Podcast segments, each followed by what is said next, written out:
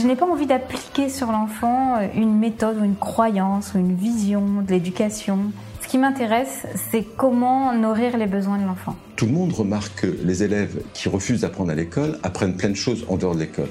Pour moi, c'est vraiment une attitude de l'adulte, un regard vis-à-vis de l'enfance qui change. Pour moi, l'école de la vie, c'est l'école des rêves, c'est l'école qui permet de réaliser ses rêves. Bienvenue sur le podcast Innovation en éducation. Je m'appelle Julien Perron, je suis à l'initiative du Festival pour l'école de la vie et du Congrès Innovation en éducation à Paris et à Montpellier. Voilà maintenant plus de 8 ans que je mets beaucoup d'énergie autour de l'éducation, convaincu que tout part de là. À travers ce podcast, vous allez découvrir de nombreux professionnels qui se mobilisent pour accompagner les parents, les enfants et les enseignants. Je vous souhaite un merveilleux voyage sur la route de l'éducation positive. Aujourd'hui, j'ai le plaisir de recevoir le docteur Anne Reynaud. Anne est fondatrice de l'Institut de la parentalité. J'ai eu la chance de croiser son chemin lors de l'organisation du Festival pour l'école de la vie, puis du Congrès Innovation en éducation. Depuis euh, quelques mois, elle participe également à l'écriture du magazine papier Innovation en éducation une femme que j'apprécie énormément. Je vous souhaite une belle écoute. Bonsoir Anne. Comment vas-tu? Je vais très bien. Je suis très heureuse d'être avec toi ce soir et avec euh, tous ceux qui nous regardent. Je suis au coin du feu. Euh, en Gironde. Notre ciel est pas mal non plus. On a eu le passage des grues euh, cet après-midi. L'hiver arrive. Donc le feu de cheminée est allumé et euh, je suis ravie de deviser avec toi ce soir. Chouette, j'aime bien cette idée de savoir qu'il y a un feu de cheminée pas très loin. J'adore les, feux de cheminée. Ah. Je trouve que très cocooning, tu sais, comme, euh, comme ambiance. Alors, Anne, nous, ben, on, se connaît à travers les activités qu'on a mis en place, hein, à travers le, le, Congrès Innovation en Éducation, le Festival pour l'école de la vie, euh, auquel tu participes. Et euh, il y a des gens forcément qui ne te connaissent pas. Donc comme je le fais souvent euh, dans ces interviews, bah, je, vais te laisser te présenter pour les gens qui ne te connaissent pas. Euh, qui es-tu, Anne Reynaud je suis Anne. Les enfants m'appellent Docteur Anne. J'ai une vie, j'ai une vie assez passionnante. J'ai une vie qui m'a amenée à être aujourd'hui psychiatre et à avoir fondé l'Institut de la parentalité. Euh, mais avant d'être psychiatre, j'ai été euh, médecin généraliste. Euh, je travaillais aux urgences. J'ai aussi exploré l'homéopathie, l'acupuncture, toutes les médecines complémentaires et alternatives. Je me suis beaucoup passionnée pour l'humain, comprendre, comprendre comment il se développe, comment de quoi il a besoin pour, euh, pour grandir. Et puis, plus spécialement autour de la relation parent-enfant. Euh, qu'est-ce qui fait que euh, cette relation se tisse un petit peu? Pour moi, c'était un petit peu mystérieux, un peu magique. donc, j'ai exploré j'ai exploré, j'adore explorer. Je suis une exploratrice aussi. Euh, donc j'ai exploré un certain nombre d'approches et puis euh, j'ai découvert la théorie de l'attachement qui est pour moi une théorie qui vient éclairer beaucoup de, de, de mes questionnements et qui a permis que mon parcours m'amène à devenir psychiatre et, euh, et à fonder l'Institut de la parentalité. Donc euh, voilà, j'ai un, un, parcours qui aujourd'hui m'amène au cœur des familles, avec un institut qui a ouvert à Bordeaux en octobre 2017, un autre à Paris en octobre 2019, et puis un grand mouvement national depuis une petite année, de nombreuses équipes de professionnels qui veulent rejoindre l'institut, donc probablement une année 2021 de, de déploiement de d'autres instituts sur le sur le territoire. Donc euh, une, une grande aventure que je vis avec beaucoup de d'émerveillement beaucoup de joie, beaucoup de, de, gratitude de rencontrer autant de personnes euh, très engagées autour des enfants pour qu'ils grandissent euh, avec harmonie, avec sérénité et qu'ils puissent vraiment mobiliser tous tous leurs trésors parce que c'est vraiment euh, c'est vraiment des petits trésors donc donc voilà j'ai cette chance là et, et, mon parcours de médecin m'a permis d'être aussi au cœur de la souffrance et puis dans cette période de confinement je la rencontre beaucoup. Je rencontre des enfants aujourd'hui qui vont pas bien, euh, des familles qui vont pas bien. Donc, euh, donc voilà, je, je, suis tout ça. Waouh, c'est bah, plutôt une bonne nouvelle de savoir que ça se développe. Parce que, alors tu me diras si je me trompe, mais j'ai le sentiment que tu es la seule à faire ça, en France? Oui, on est le seul établissement, c'est assez inédit. Euh, on appuie notre travail sur les recherches internationales euh, et la théorie de l'attachement et les neurosciences affectives et sociales. Donc, je travaille beaucoup avec euh, Catherine Guéguen. Euh, et oui, on, on, est innovant et on a la chance d'avoir aujourd'hui le soutien des autorités de santé, les agences régionales de santé, la CAF et les autres partenaires, parce qu'on est soucieux d'être vraiment inscrit au cœur de notre société et de pouvoir accompagner les enfants et les parents où qu'ils soient, qu'ils soient à la crèche, qu'ils soient à l'école, mais aussi à l'hôpital. On travaille aussi avec la protection de l'enfance, donc on a vraiment un, champ transversal passionnant.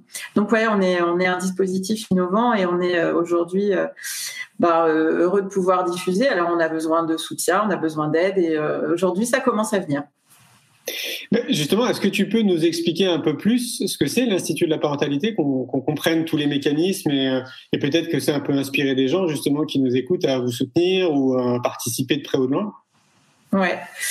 C'est un lieu qu'on a décidé de, de construire autour de la compréhension des liens d'attachement, puisque en fait, un enfant, pour se pour, grandir, a besoin de ressentir cette sécurité émotionnelle qui est en fait le socle sur lequel il va pouvoir grandir. S'il ne ressent pas cette sécurité émotionnelle, en fait, il ne sera pas en capacité d'explorer, d'explorer le monde, d'explorer euh, la relation avec les autres, d'explorer le langage ou d'explorer ce qu'il ressent. Cette sécurité, c'est vraiment aujourd'hui, les auteurs disent que c'est un méta-besoin, c'est-à-dire que on peut lui donner à manger, on peut l'aimer, on peut euh, on peut prendre soin de lui, mais s'il ne se sent pas en sécurité euh, il ne peut pas s'épanouir. Donc nous, notre euh, l'institut est fondé sur ce sur cette compréhension et cette connaissance qui est aujourd'hui validée et, et expliquée à travers la théorie de l'attachement, qui fait aujourd'hui l'objet de beaucoup de, de, publications à travers le monde, beaucoup d'utilisation dans d'autres pays. On travaille très en lien avec les Québécois et avec avec l'université Laval à Québec depuis des années. Donc je vais travailler régulièrement avec eux et eux ça fait 20 ans qu'ils font ça et ils voient les résultats sur euh, sur les enfants. Nous, on a mis plus de temps et le, dimension de la prévention en France est euh, vraiment euh, en retard. Donc nous, on a investi ce champ-là pour venir très précocement accompagner les parents.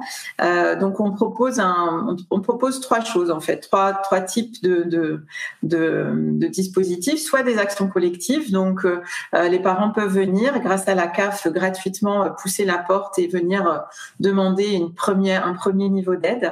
Euh, soit euh, on propose des consultations. Alors, euh, on n'a pas eu d'aide d'État initialement, donc c'est des professionnels libéraux qui sont constitués entre eux. Et petit à petit, on commence à avoir des aides d'État pour que ces consultations soient plus accessibles à tous. Et puis, on est aussi un organisme de formation, donc on forme tous les professionnels en lien avec la parentalité, l'enfant, la protection de l'enfance autour de la théorie d'attachement et des neurosciences.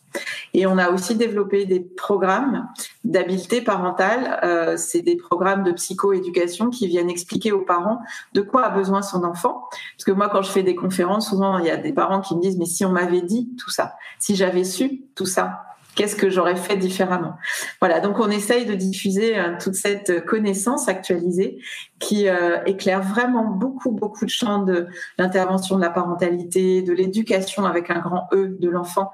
Et euh, on a pensé le dispositif comme un écosystème pour que tous les acteurs qui construisent l'environnement de l'enfant, du parent au maire, de la commune, à l'enseignant, à la référente de crèche, puissent avoir des connaissances actualisées pour construire un environnement sécurisant aux enfants.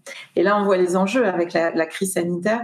Tout ça vient être totalement euh, bousculé. Euh, donc, on est extrêmement sollicité euh, par les parents aujourd'hui. Est-ce que c'est euh, les futurs parents ou c'est des parents? On a plusieurs départements. Alors, on a le département périnate parce que pour nous, euh, la parentalité commence dès le désir d'enfant et que dès que ce désir émerge, eh ben, on voit qu'il y y a déjà des questions, il y a déjà des doutes et que c'est un moment important où on peut venir euh, en amont préparer tout cela. Donc, on a ce département-là et puis il y a les aléas de la grossesse hein, parce que la grossesse, c'est pas toujours un long fleuve tranquille. Euh, il y a aussi des moments difficiles et c'est important de pouvoir se, se faire soutenir. On a un département pour les tout petits, 0,5 ans, parce que là, il se joue beaucoup de choses. Et euh, Catherine Guéguen le dit bien, cette plasticité cérébrale fait que nos enfants ont besoin absolument d'un environnement qui soit cohérent, qui soit prévisible et qui soit euh, vraiment source de, sécurité. Euh, donc là, on peut vraiment avoir des interventions précoces dont on connaît la pertinence. Alors, il y a des enjeux économiques. On sait, par exemple, qu'un euro investi dans ce, dans ce temps-là, de la petite enfance, des 1000 jours, hein, c'est très en avec la commission des 1000 jours et Boris Cyrulnik, un euro euh, fait économiser 10 à 15 euros euh, de la vie d'un adulte qu'on n'aurait pas accompagné. Donc, euh, donc voilà. Et puis on accompagne aussi les nouvelles parentalités parce qu'aujourd'hui être parent c'est pas simple. Et puis il y a plein de parentalités différentes. Il y a l'homoparentalité il y a les familles recomposées il y a l'adoption il y a les placements.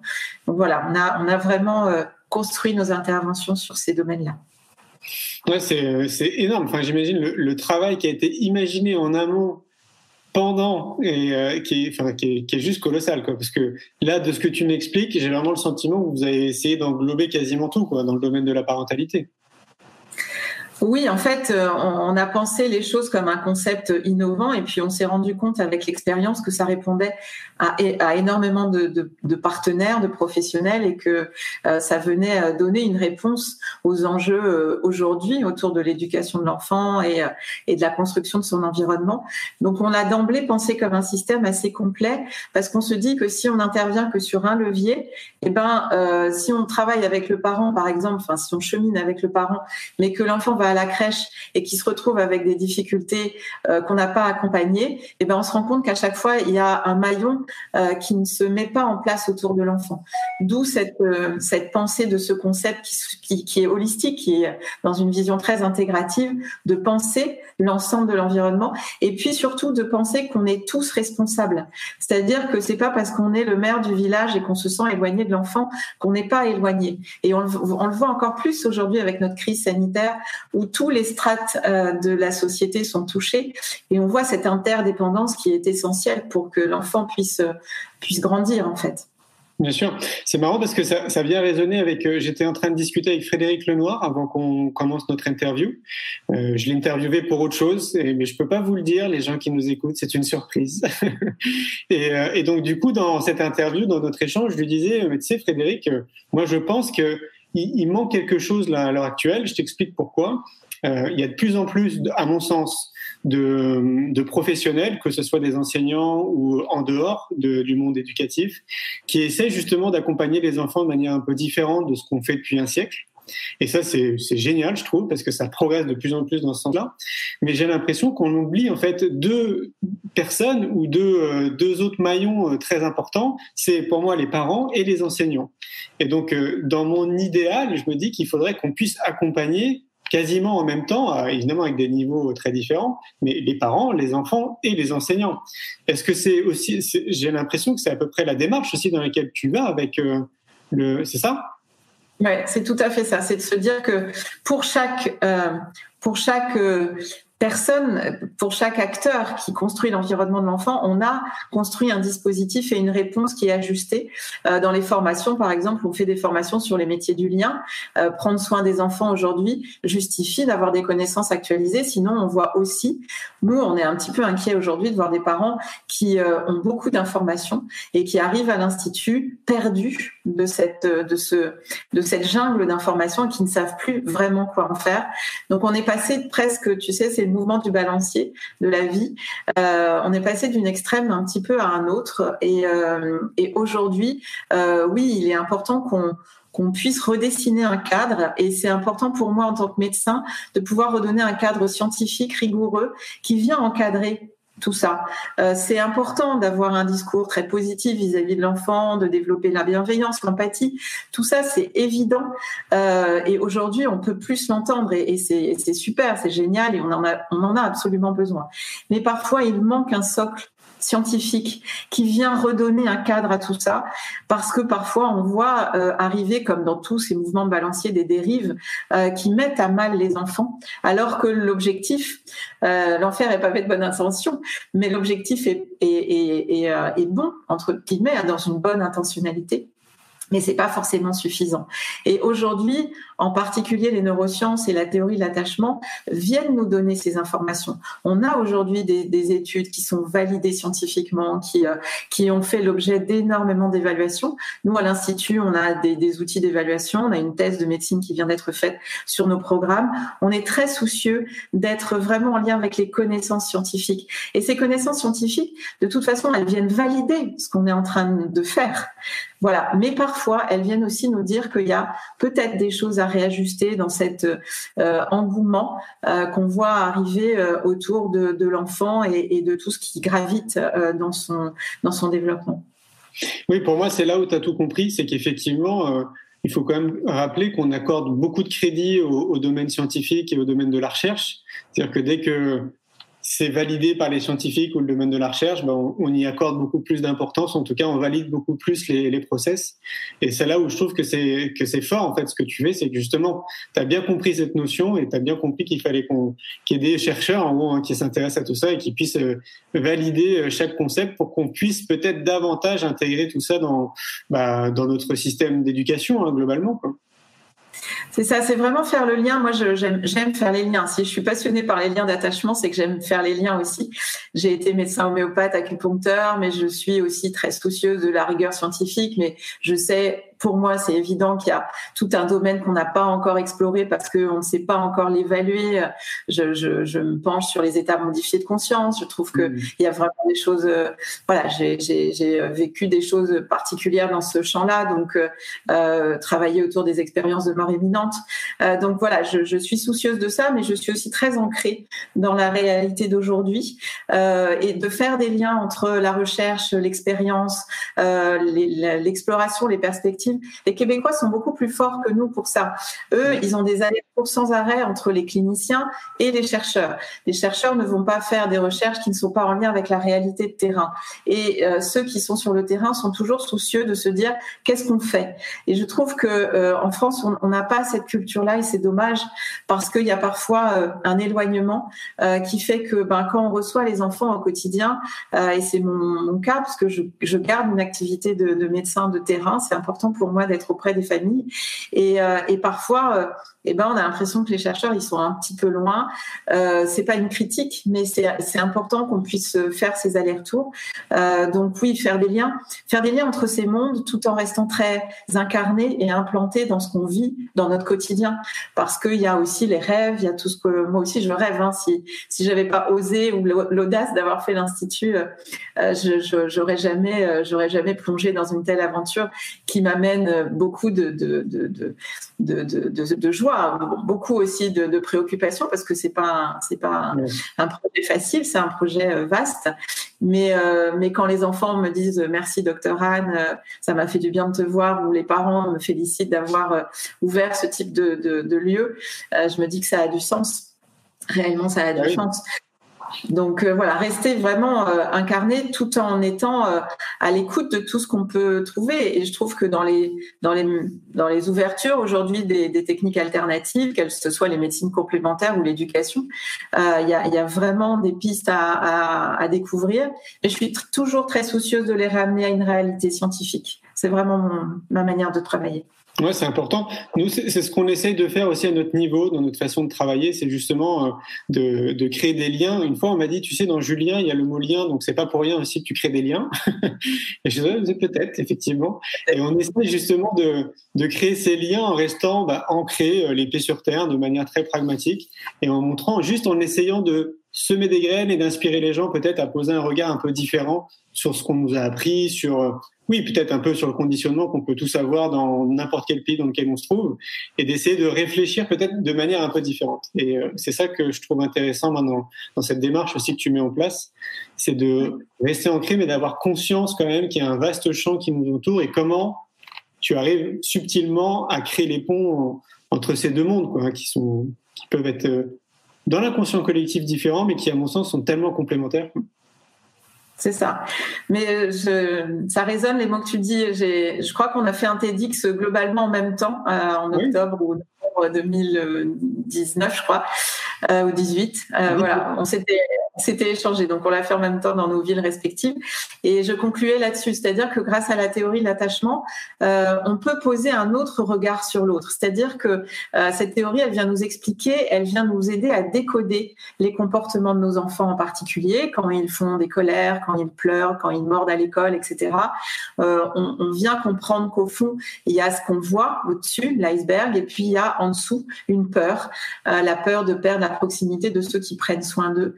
Et que euh, globalement, en comprenant et en décodant le comportement de l'autre, alors là, je parle de l'enfant, mais ça se transpose euh, dans la relation qu'on peut avoir avec nos conjoints, avec nos équipes, avec euh, tout le monde, eh ben, on, on, arrive à décaler les choses et à être moins balayé par des émotions qui viennent euh, nous, rendre vraiment cette pensée très interprétative. Et euh, on vient euh, objectiver les choses et de se dire que les gens ne font rien contre nous. C'est surtout contre eux et c'est parce que eux ne vont pas bien. Et cette théorie d'attachement elle nous ouvre et, c'est pour moi un, un outil fabuleux vraiment parce qu'il est à la fois vraiment très rigoureux et en même temps il ouvre à une autre une autre vision une autre vision de l'autre une autre vision de nos relations.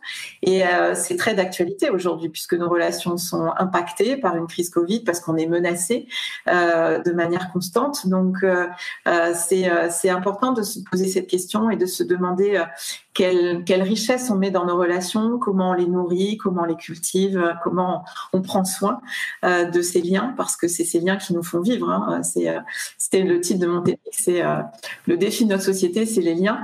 et je trouve est, c'est comme ton film, c'est très d'actualité en fait. Ben oui, complètement. D'ailleurs, je vais, je vais rappeler les, les livres que tu as écrits.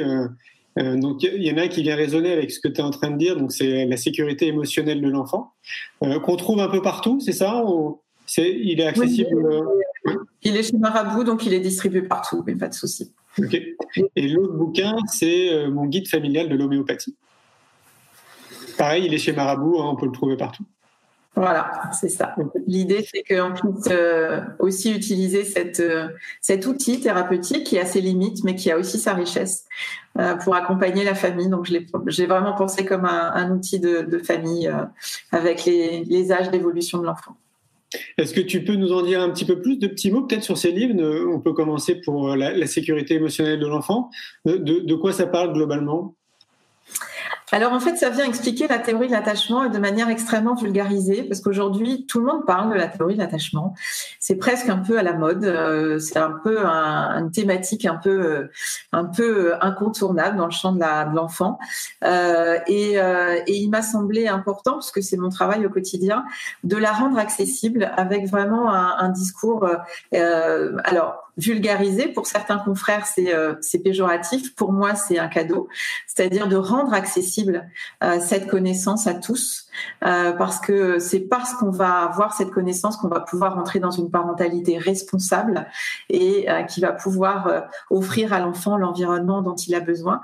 Donc en fait, je raconte, je, raconte un petit peu l'histoire. J'aime bien raconter des histoires. Donc je raconte une histoire. Je raconte l'histoire du parent qui va devenir parent, de ce qu'il va vivre, de ce qu'il va traverser sur un plan émotionnel. Après, je, je prends la parole pour l'enfant aussi. J'explique, j'explique comment ça marche dans son cerveau, que parfois on attend de lui des choses qu'il ne peut pas nous donner parce qu'il n'est juste pas prêt pour nous les donner parce qu'il n'est pas câblé encore, parce que ce n'est pas mature. Euh, et puis ensuite, j'explique la théorie de l'attachement. Et donc, pour l'expliquer cette théorie de l'attachement, euh, j'utilise une image qui est l'image du porte-avions et de l'avion. Et comment on est des porte-avions euh, pour euh, nos petits avions qui doivent partir, explorer le monde et revenir se poser pour faire leur plein de sécurité. Et quand le porte-avions n'est pas disponible, et eh ben le petit avion il est obligé de construire des stratégies et c'est pas facile pour lui. Voilà. Donc j'explique, euh, j'explique toutes ces, tout, tous ces enjeux autour de la théorie de l'attachement qui est du coup rendu très accessible.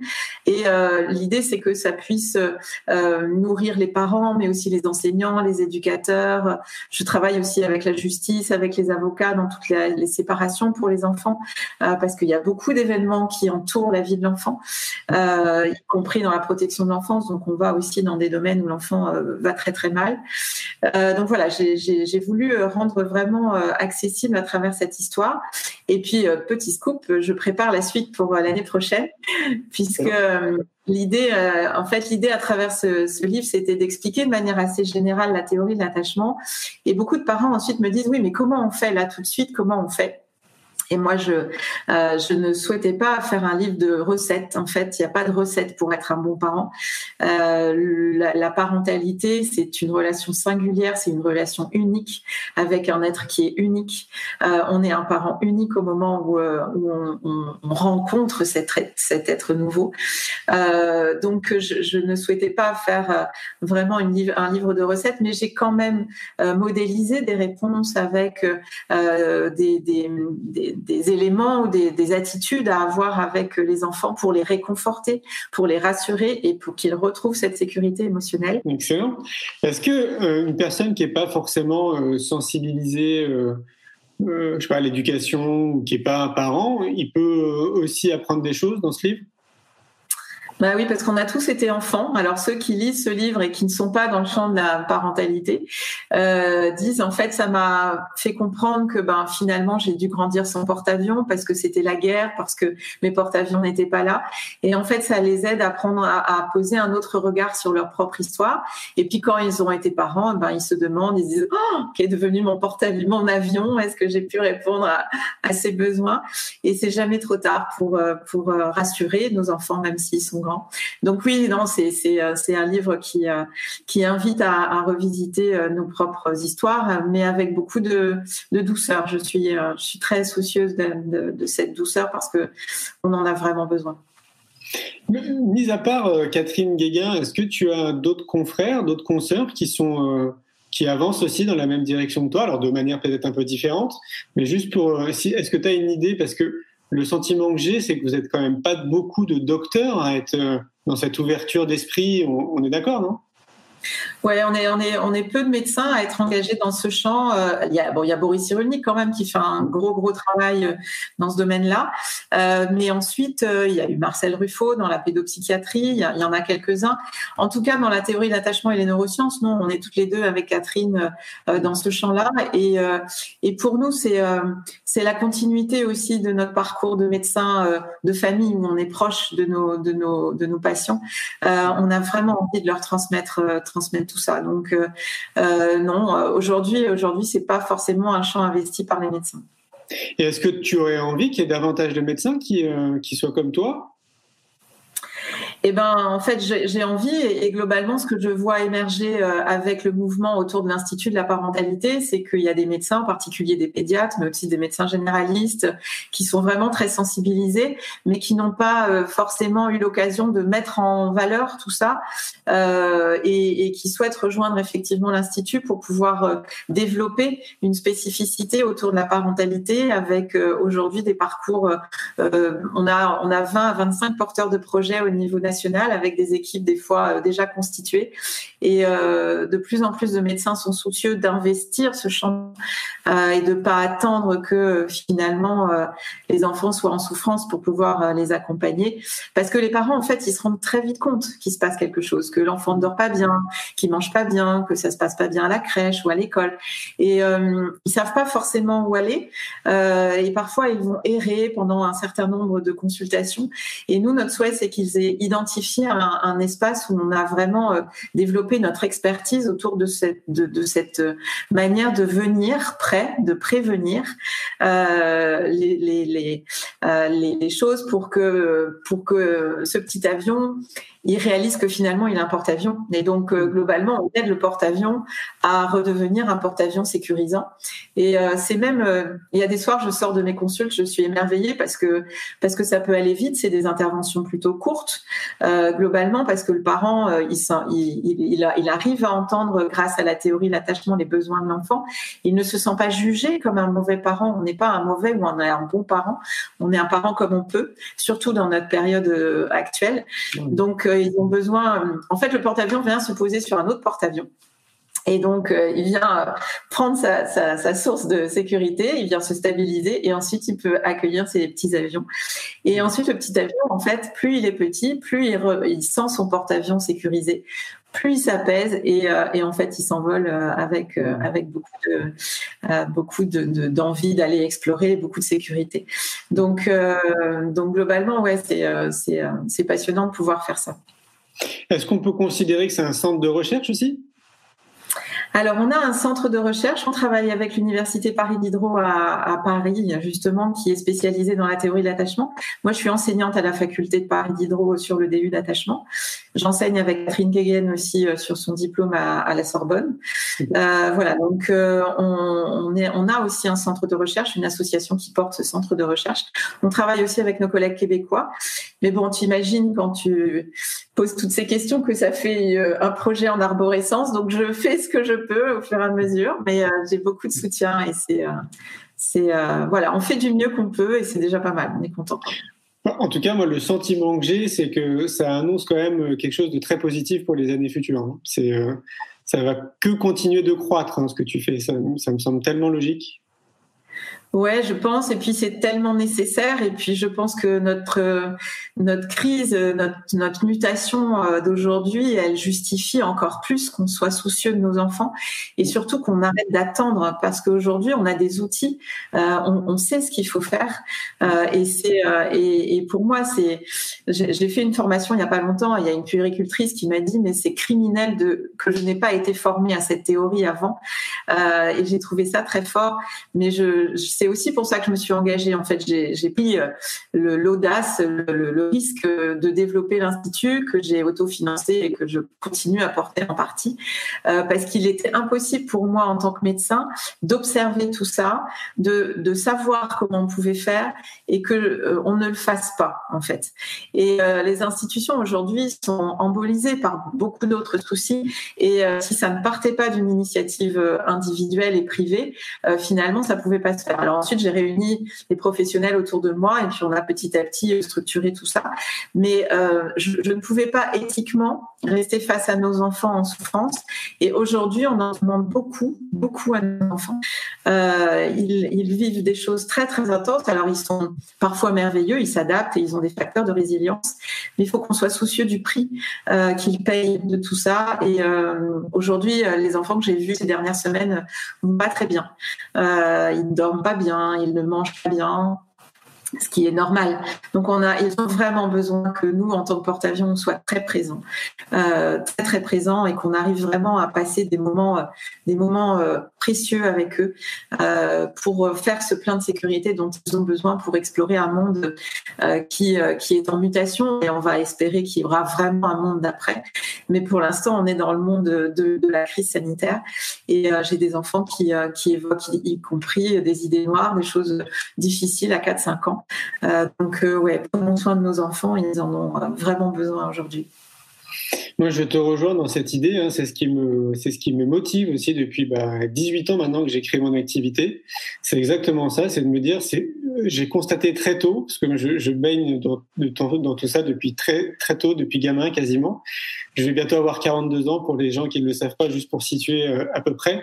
Et je m'étais dit à l'époque, donc à 23 ans quand je crée mon entreprise, je me dis, mais il faut absolument que les gens soient au courant, parce que c'est ce que tu soulignes en fait, c'est qu'il y a c'est pas comme si on n'avait pas de solution autour de nous. C'est pas comme si euh, il fallait tout créer. Il y a déjà énormément de solutions et d'acteurs, et plus les années passent, et plus il y en a. Euh, il y en a qui ont déjà commencé euh, leur activité il y a 20, 30, 40 ans en arrière. Et, et ce qui manquait, à mon sens, et encore maintenant, c'est justement que bah, d'une part, le, le mainstream s'empare du sujet, qu'on soit au courant en fait que juste que la communication elle circule et qu'on sache qu'il y a plein de solutions pour les parents, les enfants, les enseignants, etc. Qu'il y a une autre forme aussi de médecine qui existe, pas forcément en disant qu'elle est mieux qu'une autre, c'est absolument pas le propos, mais dire qu'il y a une autre forme de médecine et que chacun se fasse son propre avis. Et, euh, et voilà. Et donc, euh, je te rejoins là-dessus. Je trouve. Mais tu vois, c'est à chaque fois des initiatives citoyennes quand même. Hein. C'est, euh, il faut que ça parte d'un citoyen motivé qui a envie, bah, justement, d'apporter sa pierre positive à la planète.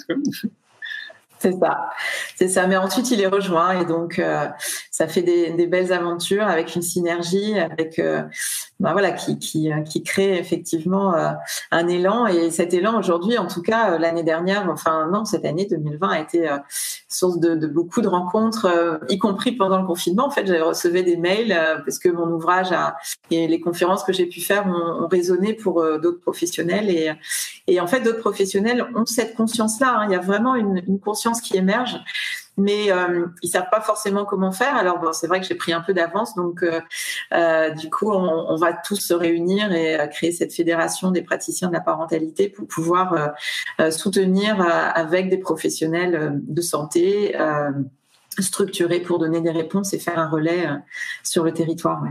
C'est génial, ça, c'est une exclue. Ouais, c'est une exclue. Je t'offre une exclue. Énorme, mais c'est une super nouvelle, ça. Ouais, ouais, c'est entre autres ce qui manquait, une fédération. C'est ça. Donc euh, voilà, elle va naître normalement d'ici la fin de l'année. Là, on, on, a finalisé les statuts, mais c'est vrai que c'est des enjeux un peu compliqués puisqu'on a des enjeux croisés. On a quand même des contraintes et je les, je les respecte, hein, des contraintes ordinales, des contraintes euh, scientifiques et on a été soucieux de pouvoir euh, assortir tout ça. On a aussi des financements publics aujourd'hui avec l'Agence régionale de santé et la CAF.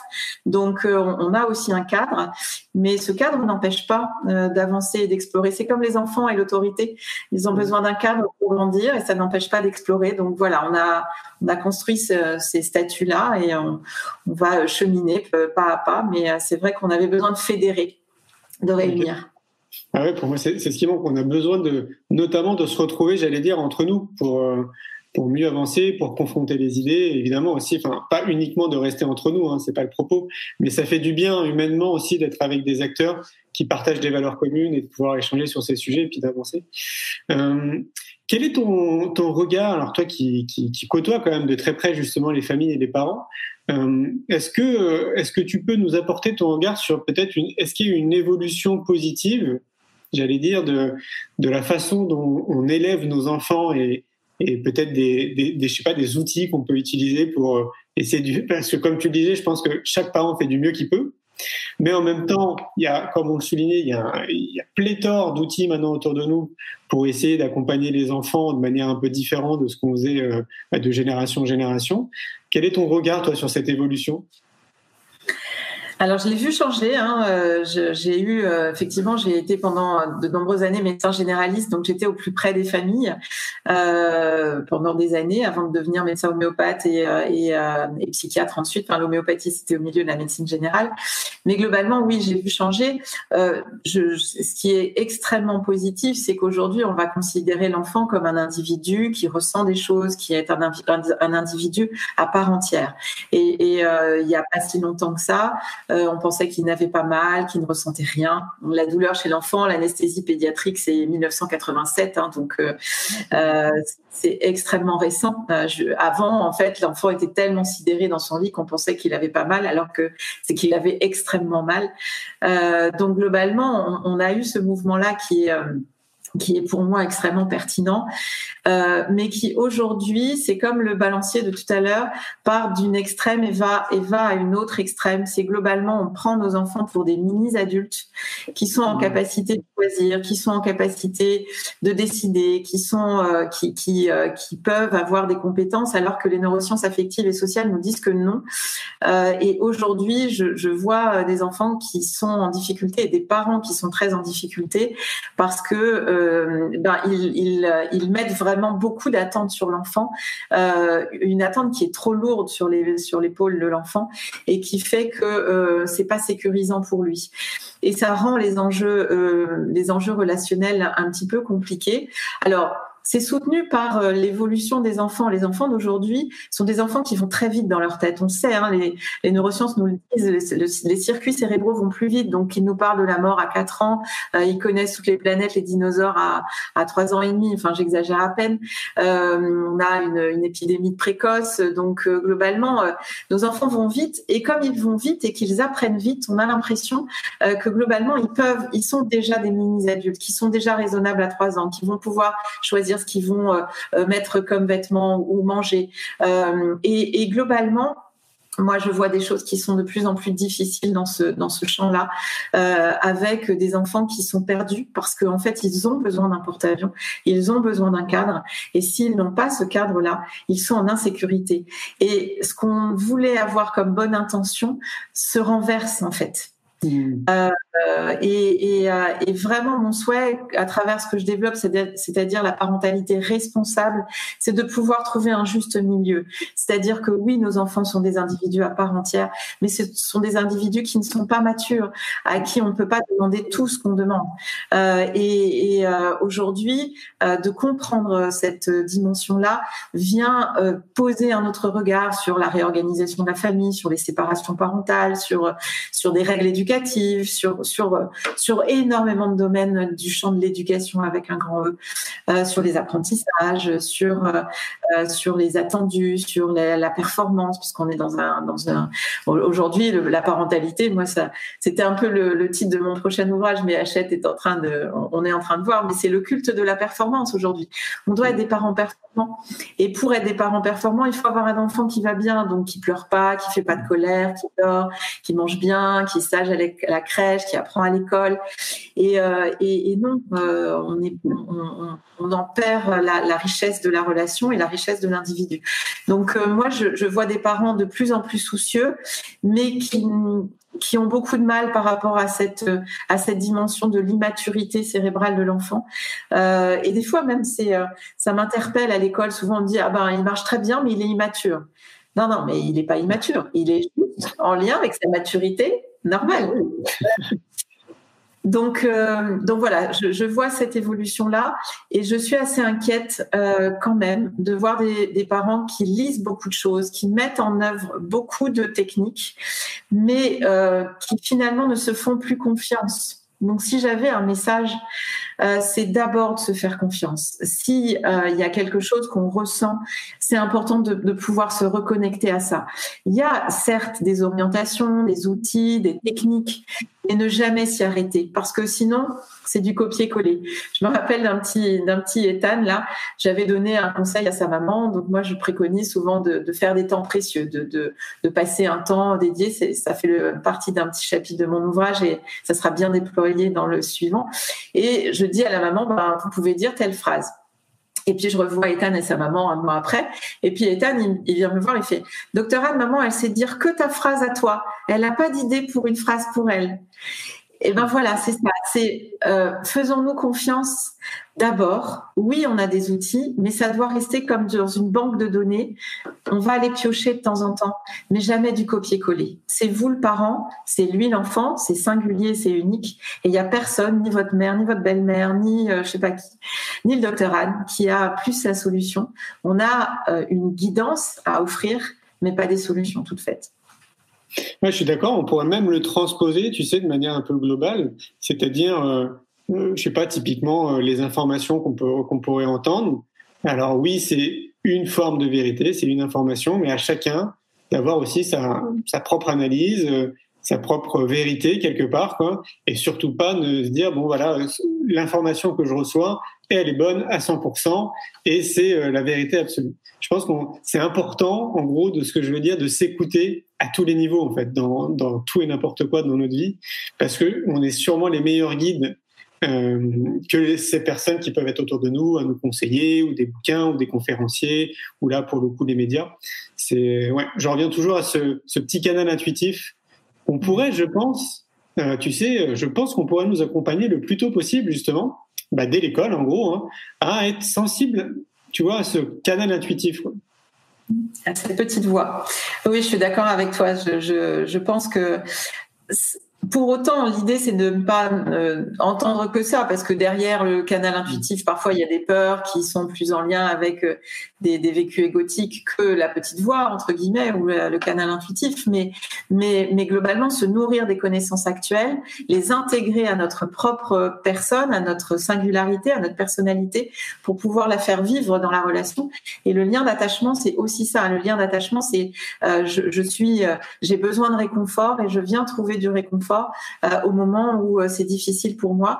Et on voit à quel point aujourd'hui, euh, eh ben, on voit les deux faces hein, avec cette crise. On voit voit le pire, on voit le meilleur, on voit des entraides qui sont extraordinaires et qui nous touchent, et puis on voit une dualité et, des combats euh, qu'on ne comprend pas, euh, mais parce qu'on est vraiment très mis à mal dans cette, dans cette, dans ce vécu du lien en fait à l'autre. Donc, donc ouais, non, je, je pense qu'effectivement, cette, cette confiance en soi, elle doit être, elle doit être nourrie. Complètement. Et dans le, dans le domaine donc, purement de l'éducation, donc là je parle des enseignants, euh, est-ce que tu as un regard aussi euh, sur euh, l'évolution qu'il y a pu avoir? Est-ce que tu as le sentiment que ça évolue? Comme moi je le ressens hein, Je ressens que ça évolue de manière très positive. Est-ce que tu as ce sentiment aussi? Oui, oui, vraiment, avec des enseignants qui ont de plus en plus conscience de, de, de justement de la singularité de l'enfant, euh, mais des enseignants qui sont eux-mêmes en difficulté par rapport à un dispositif plus large et, euh, des attendus qui sont pas forcément euh, en adéquation avec la réalité. Donc ils sont mis à mal par rapport à ça. Mais oui oui, j'ai participé aux, états généraux de l'éducation là, qui était aussi une magnifique initiative. oui, les choses évoluent, les choses évoluent vraiment et c'est plutôt favorable pour euh, pour, nos enfants, euh, de, de, voir cette nouvelle conscience qui, euh, qui arrive et puis les nouvelles techniques qu'on essaye de mettre en, œuvre. et oui, oui, non, il y a, y a, vraiment des choses extrêmement positives. Moi, je suis plutôt, je suis plutôt quelqu'un de positif et optimiste, hein, donc je regarde les choses que je vois émerger de beau parce que je, je trouve qu'il y en a beaucoup. il y a aussi des choses qui, qui peuvent être inquiétantes et des dérives qui sont à, aussi à, parler parce que parce que bah, parfois c'est on, voit des idées qui sont pas vraiment en réalité euh, en lien avec les besoins de l'enfant. Donc, euh, mais en tout cas, cette nouvelle conscience, elle, elle pousse. Enfin voilà, on la sent pousser, euh, on la sent de plus en plus fleurir. les graines commencent à, arriver. Et beaucoup d'enseignants sont soucieux de, de, répondre au mieux aux enfants et cherchent des solutions. Donc ça, ça se perçoit, oui. Oui, puis même plus largement, moi je pense là récemment, on a, on a travaillé euh, de près avec l'UNESCO sur les futurs de l'éducation et, j'ai trouvé ça génial comme initiative. Donc c'est pas leur première, hein, ils font ça je crois tous les 10-12 ans. Euh, mais bon, pour ceux qui ne le savent pas, par exemple, l'UNESCO est en train de préparer un rapport qu'ils vont remettre en novembre 2021, si je ne me trompe pas, un rapport qui est mondial où ils consultent différents intervenants. Donc nous, on a été sollicités pour euh, intervenir et solliciter aussi d'autres personnes. Et donc le champ est extrêmement vaste avec un objectif de donner une, comme une recommandation aux 394 pays qu'il y a sur notre planète, si je ne me trompe pas, euh, de ce que pourrait être justement euh, l'idéal à appliquer dans le domaine de l'éducation. Et ça, je trouve ça bien de, de le savoir parce que ben, on n'en parle pas en fait. Enfin, j'ai vraiment pas le sentiment que que les, citoyens euh, que nous sommes soient au courant de ce type d'initiative, alors que c'est chouette de savoir quand même que l'UNESCO bosse autour de ça. Quoi. Ouais, c'est un sacré défi quand même. Hein oui, c'est un sacré défi comme ça. Ouais, euh, Il y a vraiment de quoi faire. Mais bon, ça mérite d'exister c'est ensemble qu'on peut vraiment faire les choses et de se dire qu'effectivement euh, des entités euh, mondiales euh, tentent aussi de d'avoir cette ce, recueil de, des informations et, de les mettre de les mettre en œuvre c'est c'est essentiel. On a vraiment besoin ben, c'est à nouveau ce cadre en fait hein. complètement. Qu'est-ce que qu'est-ce qu'on peut faire pour t'aider Imaginons il y a des personnes qui veulent te donner un coup de main qu'est-ce qu'on peut faire? Bah, là concrètement euh, maintenant euh, je ne sais pas. Enfin on n'a pas on n'a pas remis en place de de collègues de crowdfunding par exemple, donc euh, pas forcément ça. Peut-être qu'on le refera. Peut-être suivre notre actualité puis voir s'il y a euh, régulièrement on, on, propose un certain nombre d'activités ou d'actions. Donc voilà, j'ai envie de dire acheter mon livre. Ça sera toujours aussi une manière de semer des graines, comme tu dis, parce que c'est vraiment le souhait. cette transmission, elle est pour moi le moteur tous les jours de, de me dire que si je peux faire en sorte qu'une petite âme euh, croise cette pensée-là et que ça puisse lui ouvrir quelque chose d'autre. Euh, voilà, c'est vraiment, c'est vraiment ça qui, euh, qui est mon moteur tous les jours pour les enfants. Je rêve que les enfants aient vraiment un environnement beaucoup plus sécur pour qu'ils puissent s'épanouir et souffrir le moins possible. C'est Donc, Merci pour ce que tu fais, Anne. Moi, ce qui me fait plaisir dans ton discours, c'est euh, bah, depuis un certain temps que je mets de l'énergie autour de ça, je rencontre beaucoup de personnes comme toi qui chacun à leur niveau justement font leur part, tu sais un peu comme le colibri. Et j'aimerais tellement que les gens soient à ma place et mon regard, tu sais, pour voir toutes ces personnes que je rencontre. C'est tellement, euh, enfin ouais, je suis rempli d'optimisme de, de, savoir que on est vraiment des centaines de milliers de personnes à essayer d'apporter notre petite pierre. Donc euh, vraiment merci pour avec beaucoup d'humilité, mais on sait aussi que c'est voilà cette part du colibri. J'aime beaucoup les travaux de Pierre Rabhi, beaucoup beaucoup, et, euh, euh, c'est important. Et, et, quand on voit aujourd'hui, moi je suis partie juste d'une idée et d'un constat, et quand je vois ces 20 porteurs de projets, et encore, euh, je n'ai fait aucune annonce, donc là le scoop de ce soir va ouvrir d'autres peut-être, probablement, on verra comment on peut traiter les choses. Mais euh, quand, je vois ce que ça peut ouvrir, je suis comme toi émerveillée, mais vraiment émerveillée. Alors, je suis aussi soucieuse de la souffrance. Je suis médecin, je suis face à la souffrance. Et quand je vois le Covid, je suis en lien avec euh, mes collègues urgentistes et réanimateurs, et je sais à quel point euh, on peut pas nier cette partie-là. Elle est vraiment euh, aussi, elle fait partie de, notre réalité. Mais plus on va être no nombreux à, éclairer euh, modestement, mais éclairer ce qu'on peut, ben, plus petit à petit euh, pourra construire un autre monde parce que globalement c'est quand même ce qui nous est donné et on a l'injonction de le faire. Là je pense qu'on ne peut pas passer à côté. Ouais, moi je dis même je vais un peu plus loin en disant que c'est une responsabilité citoyenne que chaque individu prenne soin de lui déjà en priorité avant de vouloir prendre soin des autres et qui trouve les bons outils pour être bien dans sa tête, pour être bien dans son corps, pour justement essayer d'inspirer les, autres à être la meilleure version d'eux-mêmes. C'est, ça me semble être vraiment une responsabilité. Tu partages ce point de vue? Total. Si j'ai choisi de parler de parentalité responsable, je, trouve que ce mot responsable, euh, il est, essentiel. Et euh, aujourd'hui, ça fait vraiment partie d'enjeux majeurs euh, sur la charte, par exemple, de la fédération. C'est la première valeur clé, c'est la responsabilité. On est tous responsables. Sortir de la culpabilité, la culpabilité nous enlise et nous nous, fait rester dans des dans des champs où on est dans la rancœur ou autre. La responsabilité nous rend acteurs. On est acteur de tous nos choix même si parfois on a l'impression de subir, on a toujours le choix. Et cette, cette, cette responsabilité est pour moi vraiment euh, le, un, un, élément fondateur de la suite euh, par rapport à notre avenir. Donc, euh, ouais, cette parentalité responsable, en tout cas, moi, je m'y engage. Alors pour les gens qui veulent te contacter, j'imagine ils tapent euh, l'Institut de la parentalité sur un moteur de recherche et on tombe tout de suite sur le site. Ouais. Ok. Vous êtes sur Facebook? On est sur Facebook, on a une page LinkedIn, on a un compte Instagram, on a okay. tout ça. Merci voilà. beaucoup Anne pour cet échange. Merci beaucoup Julien, c'était passionnant. Merci ouais. beaucoup. Avec grand plaisir. Le feu crépite toujours. oui, j'allais dire profite bien de ton feu. oui, merci. Merci de ton invitation. Merci beaucoup. Avec grand, avec grand plaisir. À très vite. À très vite. Au revoir Julien. Au revoir à tous. Un grand merci pour votre écoute. J'espère que vous avez passé un bon moment avec nous. Pour aller plus loin dans votre recherche, nous avons créé un magazine papier, le magazine Innovation en éducation. Un magazine que vous retrouverez uniquement sur abonnement, livré tous les deux mois partout dans le monde. Un magazine 100% éco-responsable, 80 pages en moyenne, sans publicité. À travers le Festival pour l'école de la vie ou le Congrès Innovation en éducation, nous rencontrons des milliers de professionnels qui proposent des solutions pour les parents, les enfants et les enseignants. Ce magazine se veut être un pont avec le podcast, nos événements et les films que j'ai réalisés. On se retrouve maintenant la semaine prochaine et entre-temps, je vous souhaite une très belle route.